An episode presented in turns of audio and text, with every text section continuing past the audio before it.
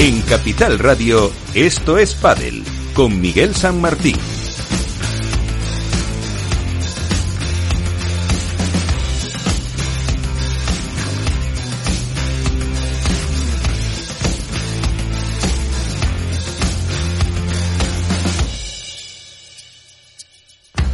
Tiempo para hablar de pádel porque ya tenemos aquí la competición, el primer torneo de Premier Padel de esta temporada, de esta nueva temporada en la que se elige como el circuito único y con sorpresas en la eh, primera jornada en la que han participado algunos de los eh, grandes porque, por ejemplo, Paquito y Sancho han perdido las primeras de cambio con Javi Rico o Juan Lu y Juan Lu Esbrí.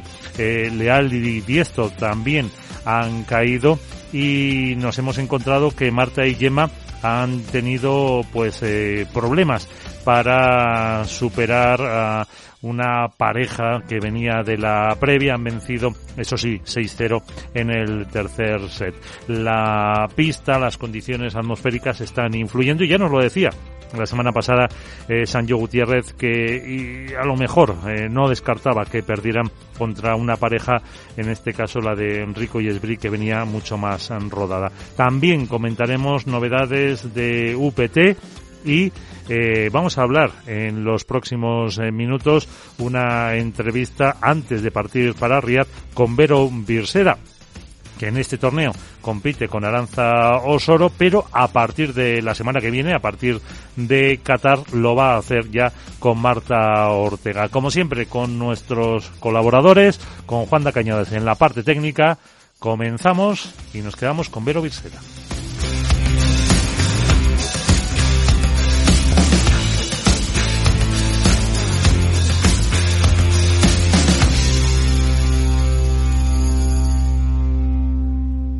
Grabamos esta conversación con Vero Virsera antes de que parta para Riyadh, donde pues a esta hora seguramente ya haya disputado eh, sus eh, primeros minutos en el primer Premier Padel de la temporada. Eh, Vero, ¿qué tal? Muy buenas. ¿Cómo estás? Muy buenas a todos, muy bien. ¿Cómo afrontas este año? Bueno, pues con mucha ilusión. Sí que es verdad que ha sido un comienzo de año un poco eh, difícil emocionalmente, pero, pero bien, con muchas ganas de, de competir ya, de empezar eh, el proyecto y también de competir, por supuesto, al lado de Aranza en el, en el primer torneo. Claro, ¿cómo habéis eh, organizado un poco estas eh, últimas primeras semanas? Eh, ¿Has estado con Aranza Azul durante estos días? ¿Has podido hacer algo con, con Martita? Pues con Aranza sí que tuve la oportunidad de entrenar durante una semana aquí en Madrid, pero el hecho de que ella esté en Barcelona y yo aquí, pues no nos dificulta el desplazamiento eh, y combinar un poco pues eh, los entrenamientos con Marta. Con Marta sí que es verdad que llevo ya tres semanas, hemos estado doblando prácticamente todas las semanas y, y sí que llevamos mucho tiempo ya en pista para el poco que, que teníamos para preparar todo. ¿Qué tal son las sensaciones? ¿Cómo, cómo os veis? ¿Cómo, eh, como dicen los músicos, cómo empastáis como pareja? Pues eh, muy bien. La verdad es que desde el primer momento hemos congeniado muy bien técnica, bueno, tácticamente, eh, estratégicamente. Eh, yo creo que al final somos dos jugadoras muy similares en cuanto a que, eh, bueno, trabajamos mucho los puntos, no tenemos eh, grandes cosas a nivel eh, talentosas. Hombre, tampoco, sí tampoco, a ver, no... tampoco te minusvalores. No, pero sí que es verdad que somos al final dos jugadoras que nos gusta mucho el trabajo y, y acoplarnos muy bien a lo que nos dice el, el, entrenador en cuanto a la táctica, no nos solemos salir de ahí y, y bueno, mmm, la verdad que muy bien, sí que es cierto que yo con Marta he competido mucho anteriormente en los por equipos y, y en los eh, torneos autonómicos y siempre hemos tenido muy buenas sensaciones desde el primer momento. Uh -huh. o sea tú, que, bueno, porque tú no te esperabas, tú te esperabas cuando mm, ella te, porque vamos, yo no lo, lo he confirmado, pero eh, si es eh, en principio ella la que te llama, ¿no? Mm, sí. Uh -huh. sí. ¿Te lo esperabas o no? Eh, no, no me lo esperaba, la verdad. Eh, pero bueno, al final yo creo que son cosas que pueden pasar. Siempre he dicho que es muy fácil hablar de las parejas eh, cuando, cuando se separan, que la gente no entiende muy bien por qué siempre hay tantos cambios, pero al final hay muchos temas que hay que mm, apalear, apalear eh, durante la temporada, hay que pasar mucho tiempo con, con nuestras eh, compañeras y se hace muy difícil. Entonces, bueno, eh, me podía, eh, podía saber que podían dejarlo, eh, pero no que no que me llamaran. Podía ser una opción también, pero bueno, no no lo pensaba sí. durante Sí, porque esto de las, lo que dices, el cambio de parejas ahora mismo ya no tiene que extrañar a nadie, está en el orden del día y es como, pues este padre moderno está funcionando. ¿Qué vero vamos a ver? Eh, mmm, trabajadores, ya has dicho que sí, como siempre, que, que me acuerdo una vez que estuviste con nosotros que Nacho García Padelazo te, te definía como la, la gran curranta del pádel. Eh. ¿Vamos a ver una vero más pegadora a lo mejor? ¿Qué te van a, o qué te están, o, eh, cómo vas a, si vas a cambiar bueno, algo? tampoco, tampoco vamos a dar muchas pistas, pero sí que es verdad que vamos a hacer un, un juego bastante físico en uh -huh. transiciones y, y bueno, a, en defensa también. Sí. Es eh, lo único que tengo. tampoco vamos a sacar toda, todo lo que hemos trabajado para Hombre, como, como ya lo he dicho al principio, al rival. claro, como ya lo he dicho al principio, estamos eh, grabando ahora eh, y ya estarás eh, jugando ahí en, en Riyadh, pero, pero a lo mejor eso, porque tampoco va a haber una eh, que a lo mejor no hace falta una líder clara en la pareja, vais a estar un poco las dos eh, ahí, ahí, 50-50 mm. prácticamente.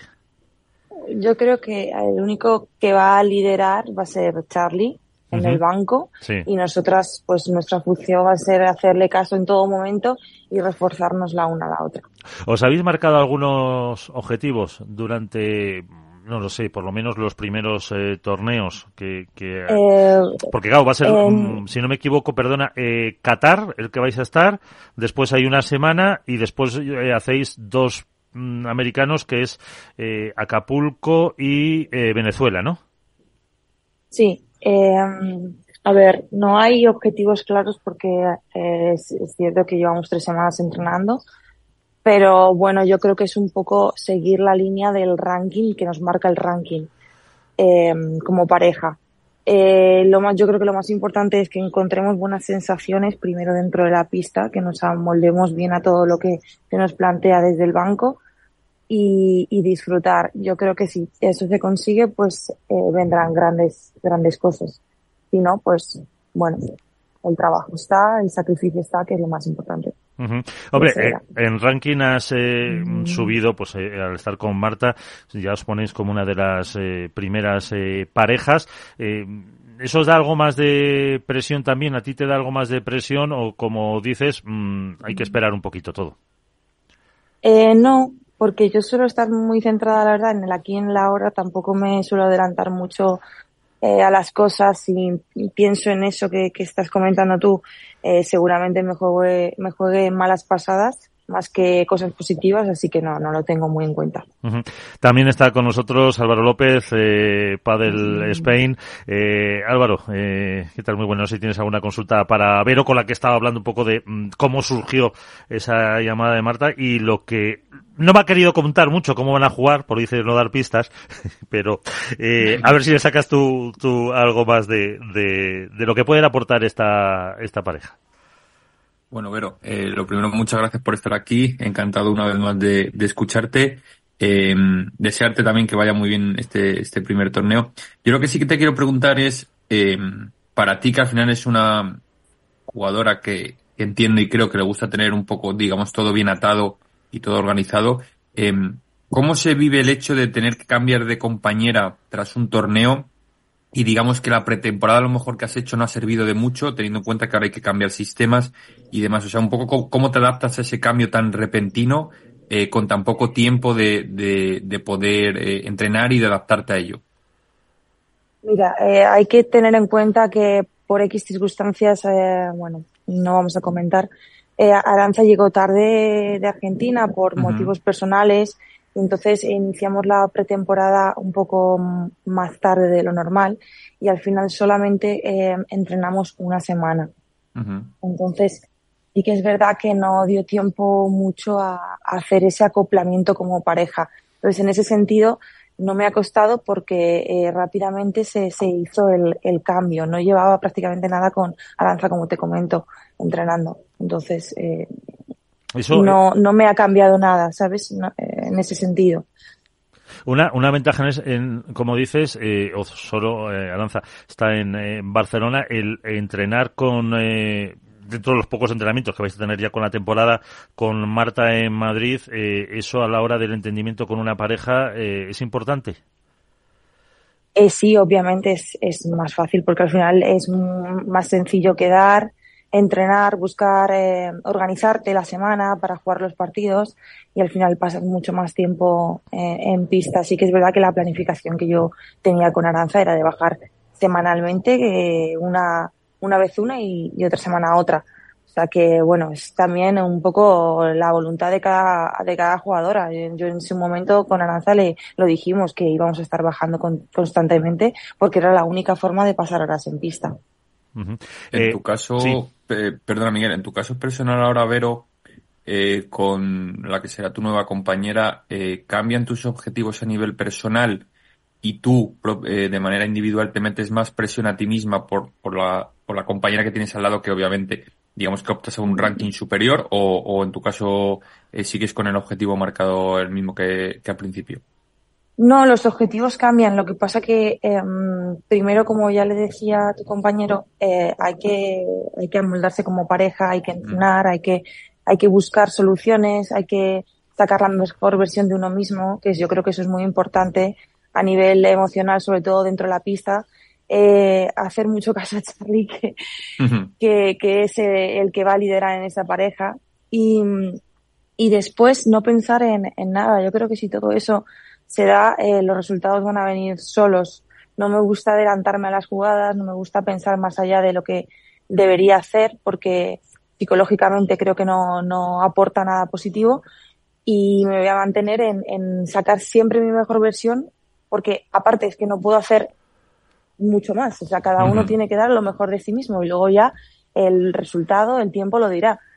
Entonces milagros no existen para nadie. Em, y en mi caso pues no voy a sacar versiones que, que, em, que o sea, no me voy a forzar en sacar cosas que realmente no sé hacer, o sea, yo creo que, que jugando a mi mejor versión eh, podemos estar donde queramos. Eh, mm, dentro de ese mm, estar como queramos, mm, ¿cómo ves un poco lo que es la, temporada, el ranking? Eh, parece que la pareja 1 y 2 a lo mejor ahora mismo también ya llevan tiempo jugando juntas. ¿Se puede decir que estén un escalón a lo mejor sobre, sobre vosotras, sobre Ale y Tamara, por poner un ejemplo? sí, por supuesto. O sea, yo creo que hay dos parejas claras el del año pasado, que son eh, la 1 y la 2 de Premier, que han dejado constancia de que, de que hay diferencia, mucha diferencia eh, con respecto al resto. Esas parejas, al final, yo creo que, que no es algo con lo que nos estemos centrando ahora mismo, pero, pero sí que hay que jugar con, con el ranking que tenemos eh, ahora, que es pareja 4. Sí. Eh, Álvaro, o la última, si quieres. Sí, una última para, para cerrar. Eh, más allá de las parejas, eh, Vero, tú que eres una jugadora que disfruta mucho del padre y disfruta compitiendo sobre todo, eh, te quiero preguntar y, y, que te sinceres un poquito. No sé si has podido ver algo del torneo de A Coruña y si en tu cabeza personal, más allá de lo que es eh, la pareja, eh, está una posible opción de jugar algún Ultimate más allá de los, de los torneos de Premier eh, teniendo en cuenta que al final os pilla más cerca, os ahorráis bastante tiempo de desplazamientos, eh, costes y demás de viajes. Eh, lo hemos pensado, de, me lo ha planteado en algún momento. El tema está en que tenemos cerrado la PPL, que es la Liga Americana este año, y nos va a ocupar bastantes semanas de las que se van a quedar libre cuando no haya un Premier, que es también las semanas que van, supongo que, que habrá torneo de, de, Ultimate. Entonces, claro, al final es un compromiso que ya estaba cerrado desde el año pasado, lo de la Liga Americana, entonces va a ser complicado que esas parejas que tengan que estar ahí eh, puedan jugar eh, los Ultimate.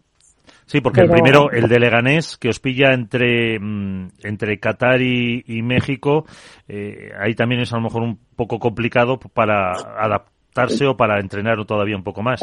Claro, es que hay que tener en cuenta que al final tú vas a jugar un, dos torneos importantes como son Riyadh y Qatar, entonces luego tienes que hacer una evaluación de lo que tú has hecho durante el torneo, cosas que tienes que trabajar en los entrenamientos. Entonces, como no hay mucho espacio entre un torneo y otro, pues al final ese tiempo que hay libre hay que dedicarlo para mejorar ciertas cosas que no se han hecho en los torneos anteriores. Entonces, claro, estar todo el rato compitiendo no te permite limpiar esos golpes o, trabajar con la estrategia que, a lo mejor tenías que haber trabajado y no ha salido bien. Entonces, es, es un poco complicado todo, pero bueno, eh, sí. si queda alguna semana libre y no hay, como ya te digo, liga americana, eh, pues obviamente eh, estaremos seguramente en algún Ultimate. Pues eh, Vero Berseda, eh, muchísimas gracias por estar con nosotros, eh, que os vaya muy bien y seguiremos hablando. Un placer. Muchísimas gracias a vosotros, ha sido un placer. Un saludo grande. Chao, que vaya bien.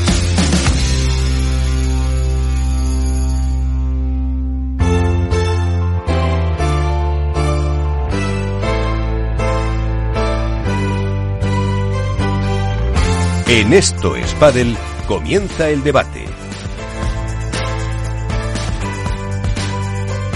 En el que Álvaro López ya lo he saludado con Vero Virseda. De todas formas, Álvaro, ¿qué tal? Muy buenas. Hola, muy buenas, Miguel, ¿qué tal? En Valladolid, eh, Iván Hernández, contra pared, muy buenas. Hola chicos, muy buenas noches, ¿cómo estáis? Y aquí a mi derecha y a mi izquierda, eh, hoy contamos con invitado estelar en España, Isaías Blayota eh, 2010 y Mejora tu Padel. ¿Qué tal? Muy buenas. ¿Cómo estás, Miguel? Un placer. Y Alberto Bote, ¿qué tal? Muy buenas. ¿Qué tal, Miguel? ¿Qué tal, Isaías y compañeros? ¿Cómo estáis? Vaya sorpresa, Miguelito. Vaya sorpresa que tienes allá. Dos grandes compañeros. Qué bien se os ve. Uno más grande que otro, todo se ha dicho, en proporción. bienvenido, Isaías. Por lo menos ya no tenemos delay contigo. Sí, un placer, un placer. Ya me han eh, recibido de la mejor manera y, bueno, la primera vez acá haciendo el debut. Eso no será la última. Eh, bueno, con los viajes que se va a pegar, no sé si tendremos oportunidad de tenerlo aquí sentado más veces. Eh, esperemos que sí. Em, bueno, eh, para empezar por lo último, que ha sido la, la entrevista con Vero Virseda, después de que en el primer partido, lo decía yo en la entrada, Gemma y Marta ya han sufrido algo más de lo esperado.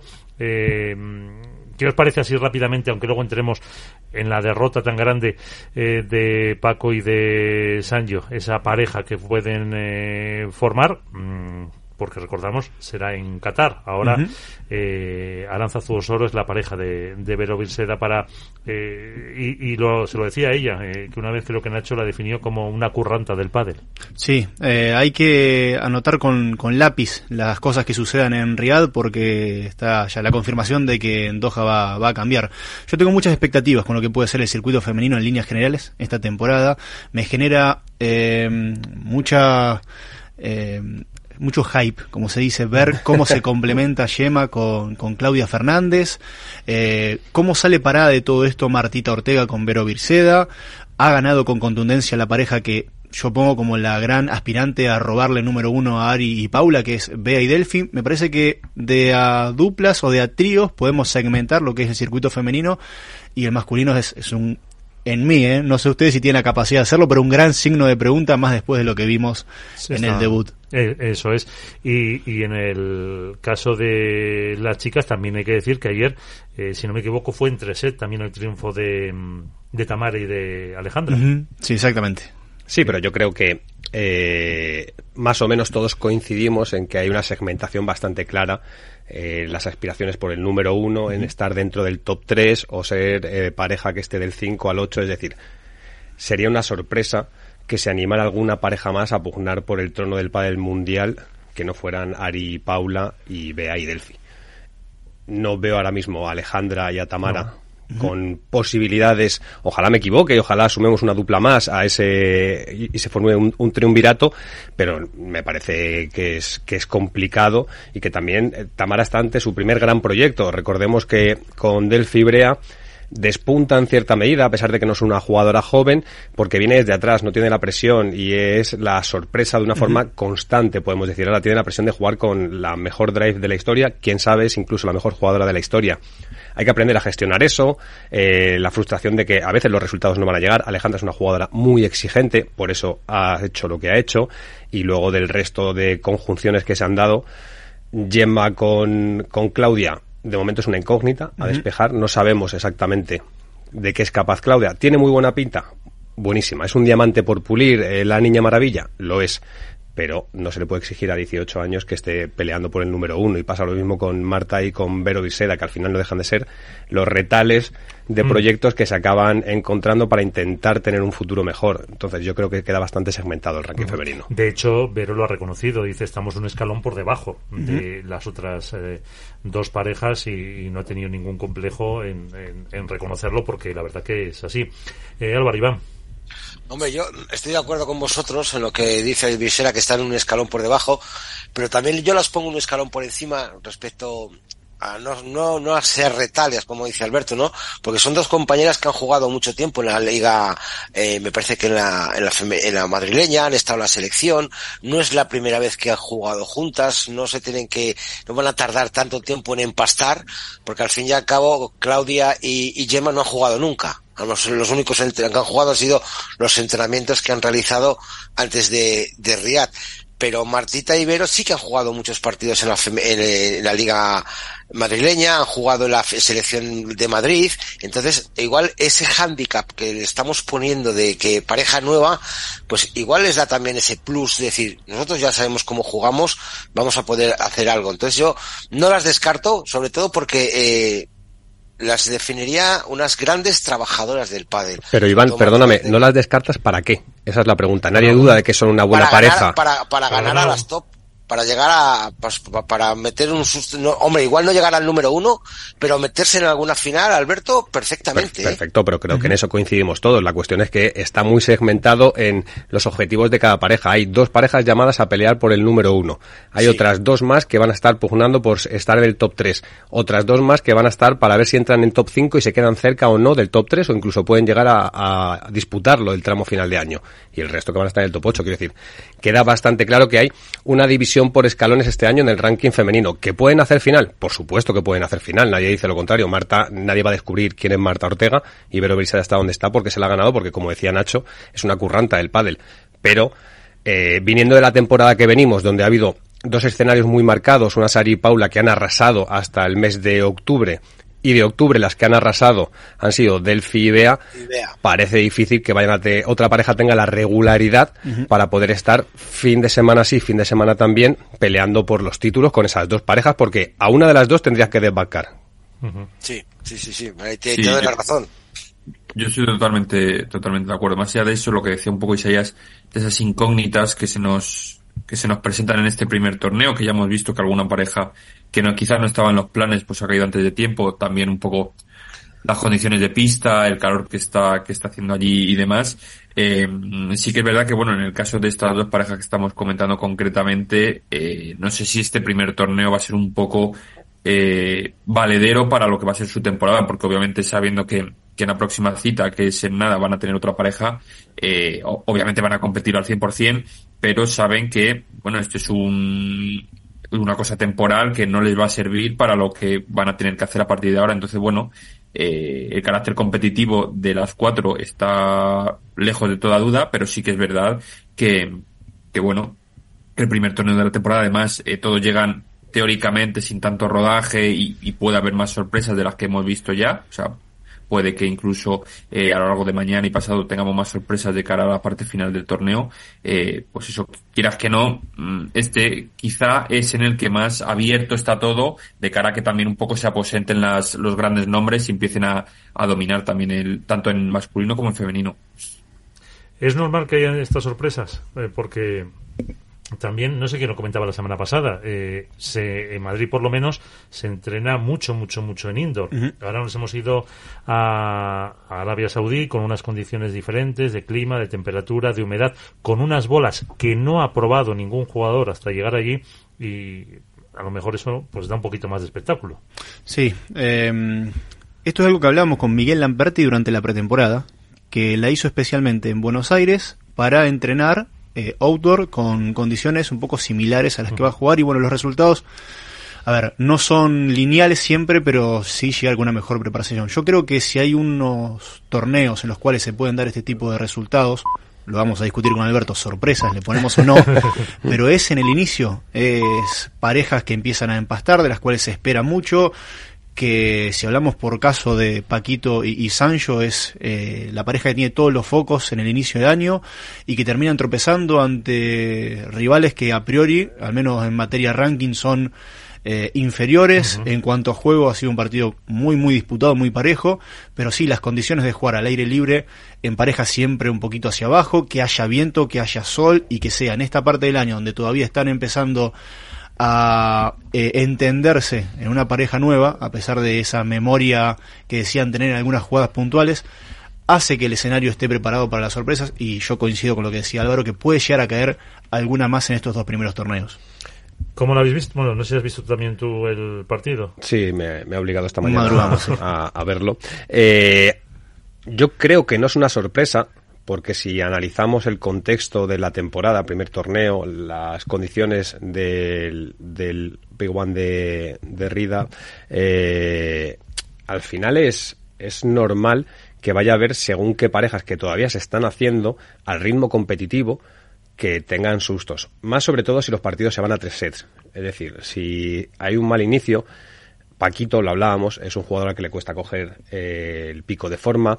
Sancho sigue en esa encrucijada en la que no sabe si quiere ser el jugador que él espera que puede ser o donde se siente más cómodo, que es un jugador eh, que lleva la manija del partido o esa versión que a mí, por ejemplo, más me gusta pegada a la red y enfrente tienes a dos jugadores que son diametralmente opuestos, pero que están muy bien. Ya lo demostraron en La Coruña hace apenas unos días, en último IPA del Tour, donde cayeron eh, contra Tolito y contra Gonzalo Alfonso, teniendo el partido de cara por completo.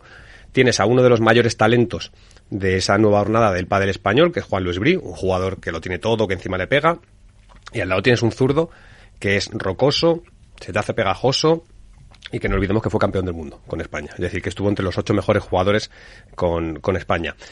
Parece una tontería, pero no lo es. Es decir, Javi Rico ha pasado por un periodo personal que ha lastrado su rendimiento deportivo y le ha hecho caer mucho en el ranking. Pero Javi Rico era un jugador que estaba llamado a estar metido en, el top 6 probablemente del ranking, con lo cual se da una serie de condicionantes para que cojan a una pareja como Paquito y Sancho en el peor momento posible para ellos. No tenían nada que perder, eh, las condiciones premiaban mucho a Juanlu, que es un jugador que no le teme en, la etapa que está de su carrera deportiva a pegarle sí, aunque falle, con lo cual a mí no me parece sorpresa.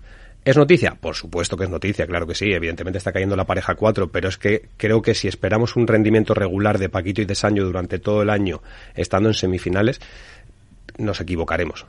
Creo que vamos a ver momentos estelares de Paquito y de Sancho y creo que van a ganar títulos eh, y creo que va a haber sonadas decepciones. Y precisamente en ese escenario es donde tienen que saber encontrarse cómodos, en el no estar constantemente eh, llamados o autoexigidos, mejor dicho, a ser la pareja aspirante a destronar a los tres de arriba si consiguen eh, atemperar esos dos caracteres tan potentes y saber que eh, hay que disfrutar del momento positivo de la victoria, que yo creo que él habrá, les irá bien todo el año. De lo contrario, creo que todos pensamos que es una de las parejas que, si no es capaz de, gestionar este momento en el que está y la coyuntura en la que se encuentra, es una de las llamadas a no acabar el año.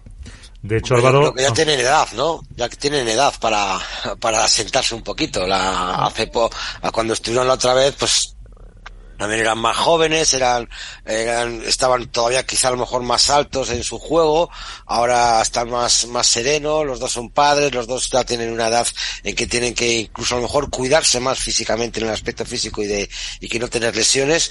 Yo creo que bueno, que este tropiezo, obviamente es, eh, llama la atención porque son la pareja número 4, pero también, si según habéis visto los comentarios que han puesto en las redes sociales ellos después del partido, es de ánimo, ¿no? De darse ánimo, bueno, no pasa nada, no es el, inicio esperado, tenemos que seguir trabajando y a veces, otras veces siempre leías entre líneas que algo iba mal. Los dos han puesto que, que no ha habido caritas, como quien dice, que ha habido buenos gestos.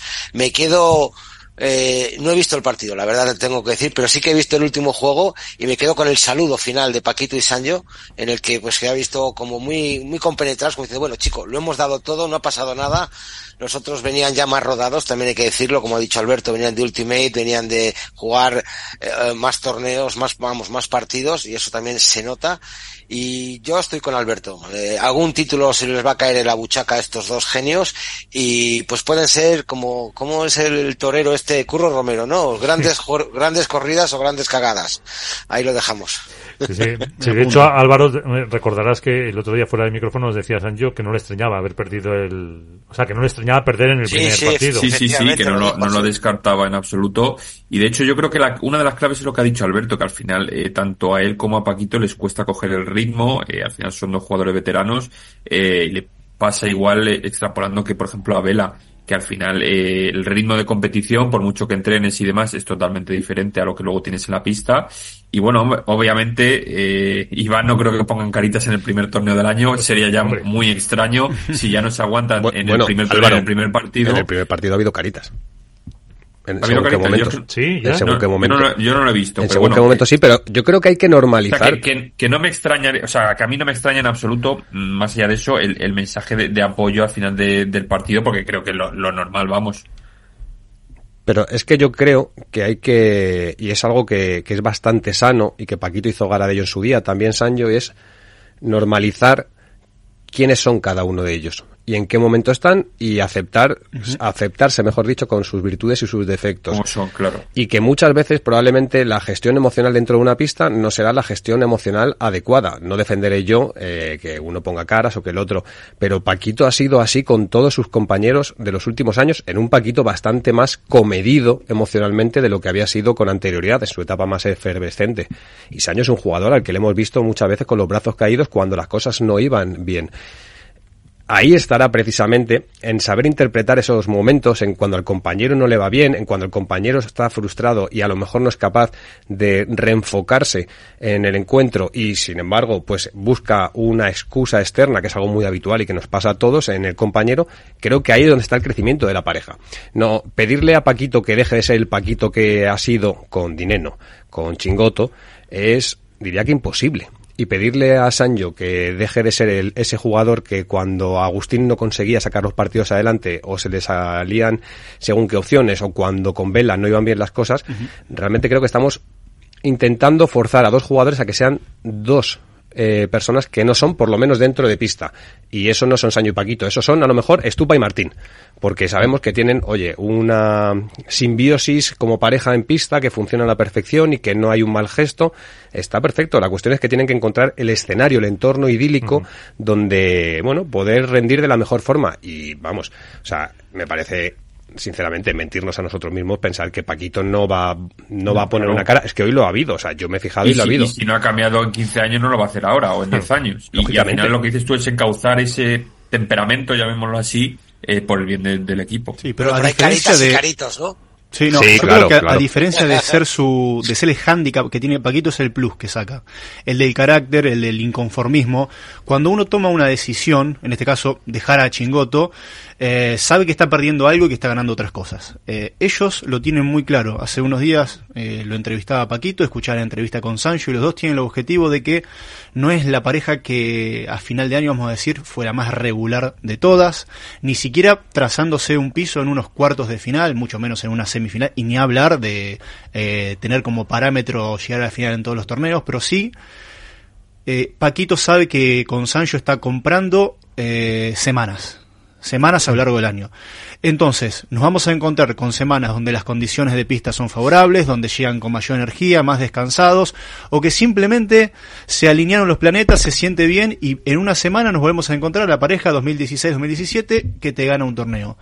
Ahora, ¿cómo van a gestionar las semanas como las de ahora, de acá al próximo torneo, hay bastante tiempo para pensar, va a ser eh, lo que va a marcar la continuidad o no de la pareja no esperaba tampoco yo que después de la primera derrota, eh, mensajes eh, ya prendiendo fuego todo, mucho más cercano a lo que terminaron publicando, sí, pero también un poco de paciencia, ¿no? Es que el margen de crecimiento está ahí, el margen de crecimiento está en lo que dices, Isa, en el hecho de han perdido hoy martes tienen seis días, siete días hasta el próximo torneo, en saber gestionar la derrota, en, focalizarse en cuáles son las partes positivas, en no cargar sobre lo que el compañero ha hecho o ha dejado de hacer, porque cuando Sancho, como tú decías, compra a Paquito, sabe lo que compra perfectamente. Y cuando Paquito compra a Sancho, sabe perfectamente que se lleva. Y es precisamente por eso que no se han unido antes, que no se nos olvide, que durante muchos años siempre se ha rumoreado en el circuito la posibilidad de que Sancho y Paco jugaran juntos de nuevo para intentar el asalto número uno. Pero no se veían,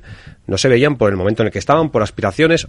Ahora mismo son los jugadores que son dos jugadores maduros, con etapas profesionales y vitales radicalmente diferentes a las que tenían entonces, y tienen que tolerarse a sí mismos y tolerar al que tiene el de al lado, evidentemente todos unos parámetros de normalidad. Y los genios viven de la inspiración. Al genio es muy difícil pedirle la regularidad y cuando lo consigue hay que valorarlo.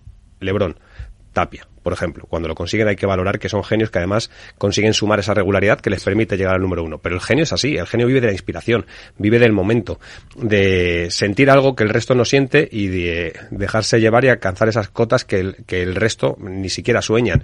Sancho es un genio, Paquito es un genio y creo que probablemente estamos ante una pareja que si consigue convivir y cohabitar en ese eh, limbo eh, sentimental o emocional, nos puede dar el mejor torneo del año y el peor torneo del año también. Es que incluso a lo mejor es una pareja en la que te va a funcionar mejor en las rondas más altas si llegan, porque se van a motivar más que a lo mejor en los partidos de una primera ronda en la que pues eso, pues no están ellos tan eh, animados o tan inspirados como si tienes enfrente pues a un Coy Tapia, por ejemplo, en el que Sancho pues va a hacer sus golpes, Paquito también, y, y a lo mejor los de remar más o partidos de primera ronda se te pongan difíciles, pues que al final pasa, pues pasa eso. Y que también tienen que saber a qué juegan. Todavía yo creo que están en el proceso de encontrar cuál es el escenario A, B y C en el que ambos se sienten cómodos. Porque Pero a lo mejor es la anarquía relativa. sí, pero, pero les va a costar convivir en una anarquía donde cada uno tiene más de 30 años, eh, el físico evidentemente no se puede comparar al de jugadores de 22, de 23 y de 24.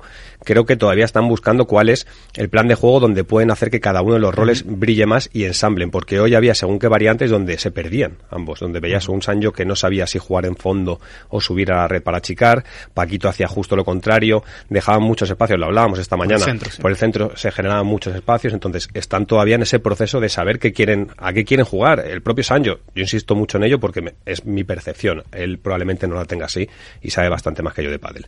Pero yo tengo la sensación de que él quiere ser un jugador eh, porque se siente más cómodo desde el fondo de pista, manejando, tiene un bote pronto que es probablemente el mejor del circuito, pero a mí me parece que es un jugador bastante más, eh, con más peso o con más jerarquía en el juego cuando está pegado a la red. Y sin embargo, Paquito ha llevado una evolución diferente. Paquito era un jugador eminentemente ofensivo. Y en los últimos años hemos visto un Paquito que ha sido capaz de reinventarse para ser un jugador que sin tener un físico espectacular defiende y te genera una capacidad de juego eh, bueno, pues que le permite subir, llevar esa volea de revés tan poco ortodoxa que tiene, eh, utilizar el rulo a la verja. Están todavía intentando maridar entra dentro de lo normal que caigan en el primer partido de la temporada. Pues ahora hay que ver de los últimos años cuántos primeros torneos han hecho final Sancho y Paquito por separado cuántos han ganado y también tendremos un poco una pista. Claro, otra cosa eh, que se me ocurre a mí con la pérdida o con el abandono de, de Fede Chingoto es que, que eh, el año pasado eh, Fede cubría muchísima pista, ah, corría eh, por Paquito y ahora a lo mejor con Sancho, bueno, a lo mejor no, no lo va a tener. O sea que esos roles también los tienen que, repartir porque eh, lo que el año pasado le permitía Fede tener a Paquito más liberado en la red con, con Sancho, aunque se quede en el fondo, evidentemente va a ser diferente. Álvaro Iván. Sí, obviamente, a ver, son dos perfiles totalmente diferentes. nada tiene que ver lo que te da Sancho en pista con lo que te da Chingoto. Por, por lo primero por juventud, lo segundo por estilo y lo, y lo tercero, bueno, pues por eso, por, por, eh, Chingoto al final es un jugador eh, de mucho bloquear en la red, eh, de mucho, como decía también Alberto, eh, con, con Paquito, trabajo defensivo, eh, saca, desentierra bolas desde el fondo de pista y eso Sancho, ese, quizá ese trabajo oscuro o trabajo en el barro no te lo va a dar.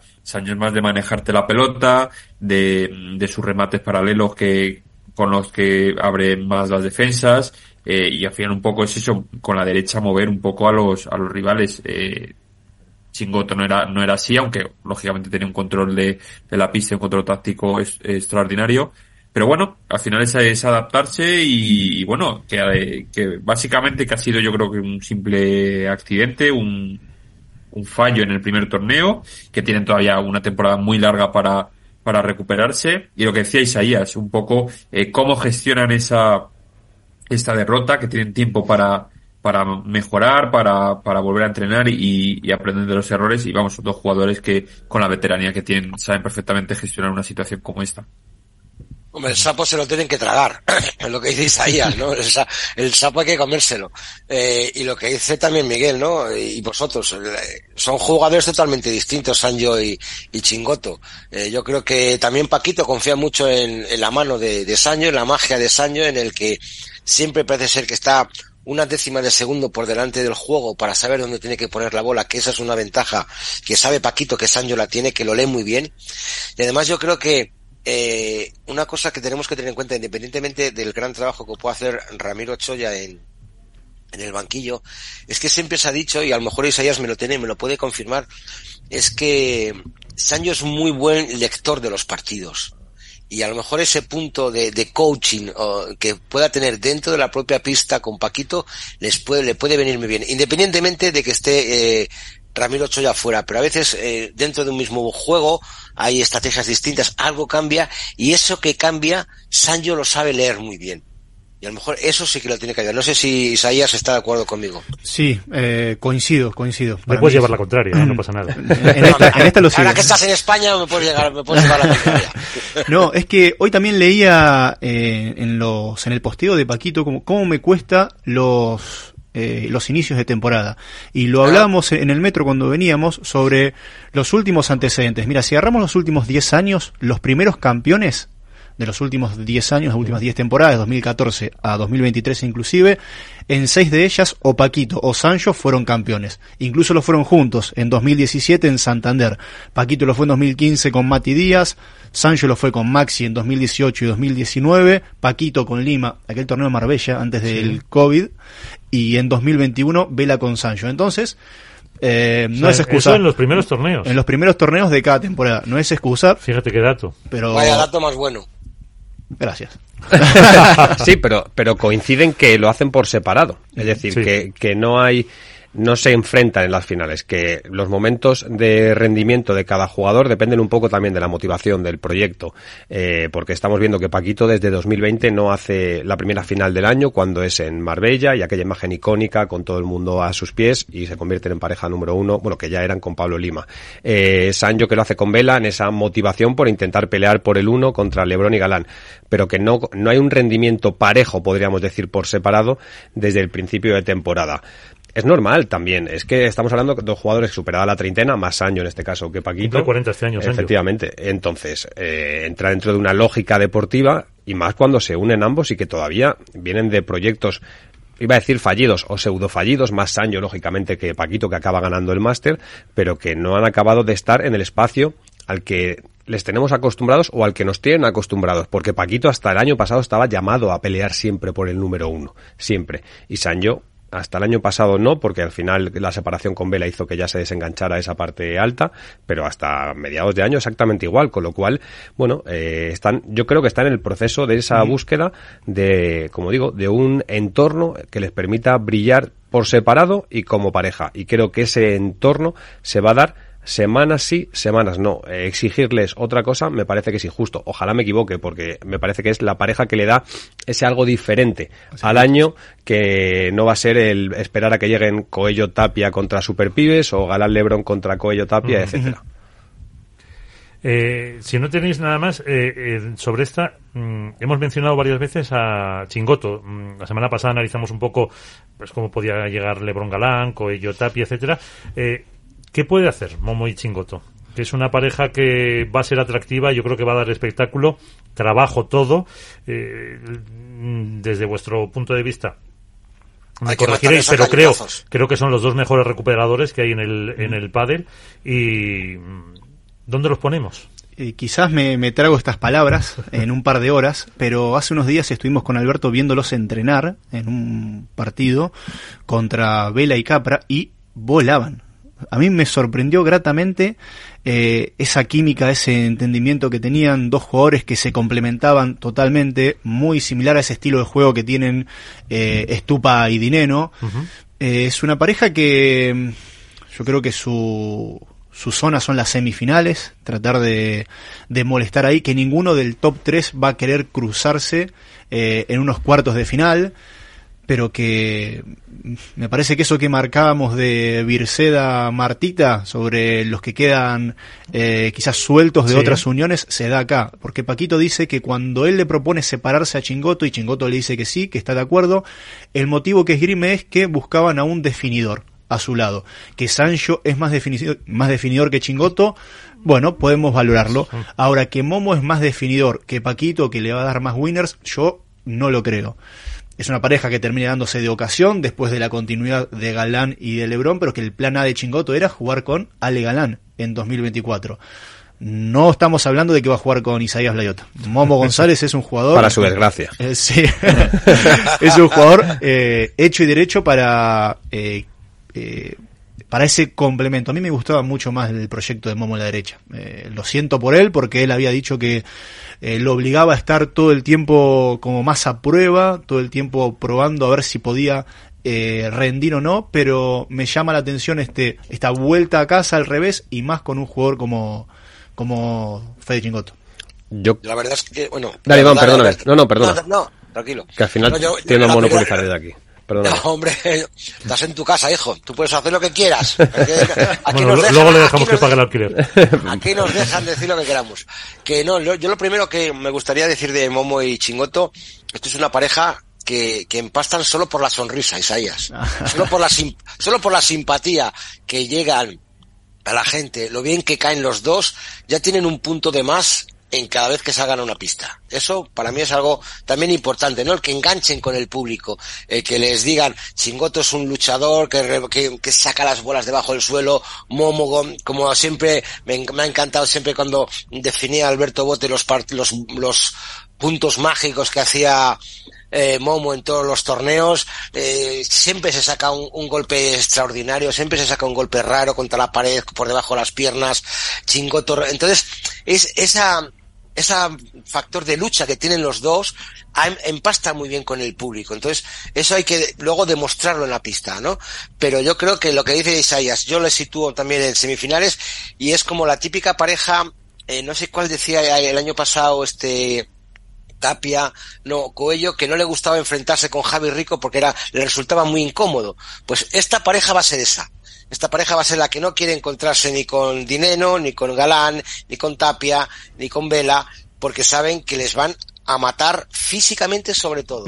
Entonces, a mí me- un partido que me va a gustar mucho, y si se da, eh, es el de Chingoto Momo contra Stupa y Dineno, porque también son dos, mos- dos monstruos físicamente, dos monstruos físicos de eh, eh, Stupa y Martín contra dos tíos que, que es que lo que te digo yo hay que pegarles un cañonazo para ganarles un partido. Entonces yo me voy a quedar mucho y este año en las porras Álvaro Bote Isaías voy a poner muchas Luego la fichas hacemos. a esta, pa- a esta Ya, ya me estás quitando opciones. Ya Luego está, lo hacemos. Bueno, bueno, está- te- te- tú sabes que te tiras triples y Alberto sabes que va a ir a por los número uno de femenino y masculino, pues ya lo tenemos más fácil. De cara, siempre de cara. A ver, Álva- Álvaro, porque además es una pareja eh, que, mm, hombre, no se prevé a corto plazo que un mal resultado vaya a provocar una ruptura, sino No, que no, parece que en tienen un margen amplio.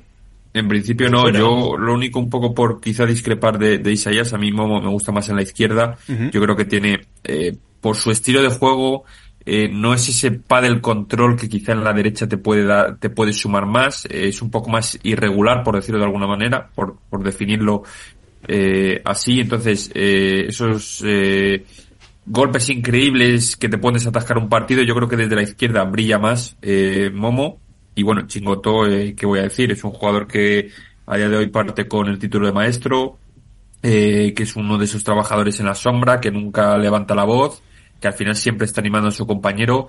Entonces, bueno, eh, sí que yo creo que va a ser una pareja bastante incómoda, que va, que va a dar muchos quebraderos de cabeza, que a lo mejor no te va a ganar ningún título, pero sí que va, lo que decía Iván, va a incordiar a los demás, eh, puede quitarle el sitio alguno en cuartos o en semis, puede ser que, que desplace a alguna pareja y, y que evite que siga en el torneo. Pero bueno, va a ser de esas parejas con- quizá como la de Coqui y John, que pueden estar ahí eh, en ese segundo o tercer escalón y, y, molestar, más que otra cosa, sobre todo molestar a los de arriba, yo creo.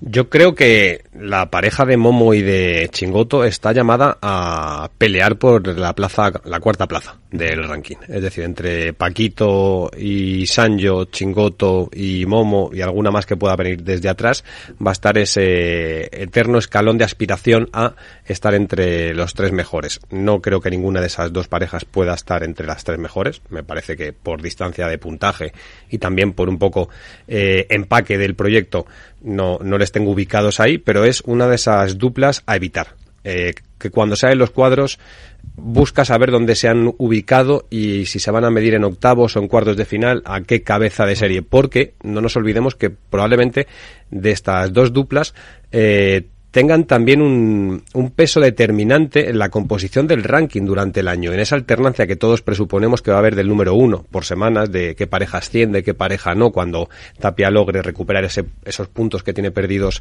con respecto a los dos años anteriores y que van a tener mucho que decir. Hay muchas veces que se, en el fútbol, por ejemplo, que el que está quinto o sexto a veces determina lo que pasa en la punta de la tabla precisamente porque es quien roba puntos a los equipos que aspiran a campeonar, ¿no? Pues creo que eso va a pasar con Chingoto y con Momo.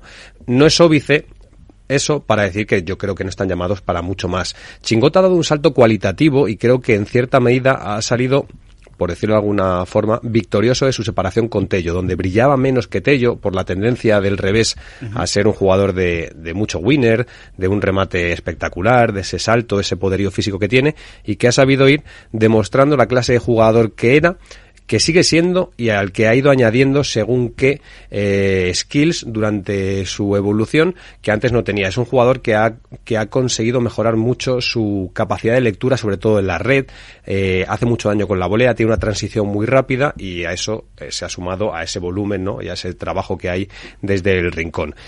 Y en Momo me parece que es un jugador que ha frenado su progresión. Si vemos a Momo en 2020 e incluso en 2021 era un jugador que parecía que estaba llamado a estar metido en el top 5 con regularidad. Con Alex Ruiz era ese jugador también que era aspirante, hicieron dos finales, si no recuerdo mal, en un en Masters, en, en del Tour pero ha acabado de no encontrar su sitio precisamente porque le falta dar ese paso que sí que ha ido añadiendo Chingoto, que es el de sumar winners. El pádel hoy en día pasa por una evolución en la que no vale solo con aguantar el volumen de juego, en el que no vale solo con mantener una velocidad alta de pelota, sino que hay que sumar, hay que sumar winner. Y si no sumas winner, es muy complicado que te puedas meter entre las cinco primeras. Y el reto de Momo en este caso está en aportar lo que tú apuntabas, Isaías, precisamente, ser ese revés que suma mucho ganador en un partido y saber si Chingoto va a ganar con respecto a Paquito o no, que es, la, que es la gran pregunta. Si Momo consigue liberarse de esa mochila de ser un jugador solo de highlight, por esos golpes increíbles que hace y de volumen de juego, la pareja tendrá muchas opciones de aspirar a algo más, pero creo que parte más la responsabilidad en este caso de su lado que en el de Chingoto.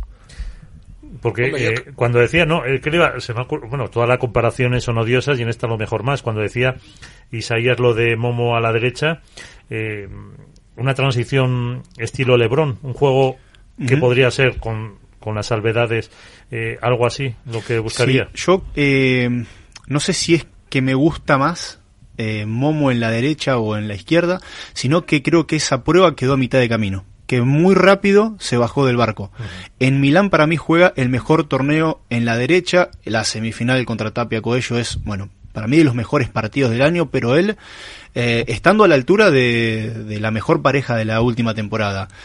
Entonces, si bien las opciones para mantenerse eh, en la derecha no eran tantas y con Javi Garrido la decisión ya estaba tomada desde antes y creo que también termina ganando en cuanto a posición y aspiraciones al jugar con Chingoto que jugar con Garrido, creo que todavía tiene un poquito más ahí para dar, para seguir probándose en el drive. Quizás él con sus sensaciones entendía que no, por eso este, este cambio de posición, pero con algo que decían, no sé si Iván o Álvaro, de que es una pareja que no es propensa a romperse, yo creo que es propensa a romperse no por malos resultados propios, sino ajenos. Claro, que les llamen. Claro, muy bien hecha la seña.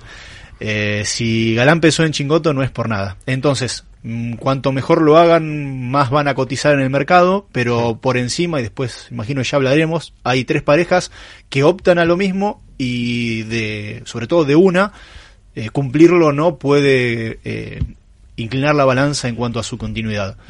eh, hay mucho, mucho dando vueltas. tú, fíjate, además lo que dice Isaías, ¿no? Depende mucho de, del funcionamiento de, de, la pareja, de, que, de las llamadas externas no, no, no, a lo mejor parece muy duro, ¿no? Lo que pueda decir, ¿no? Pero según los resultados que se están dando solo en el primer torneo, es muy pronto.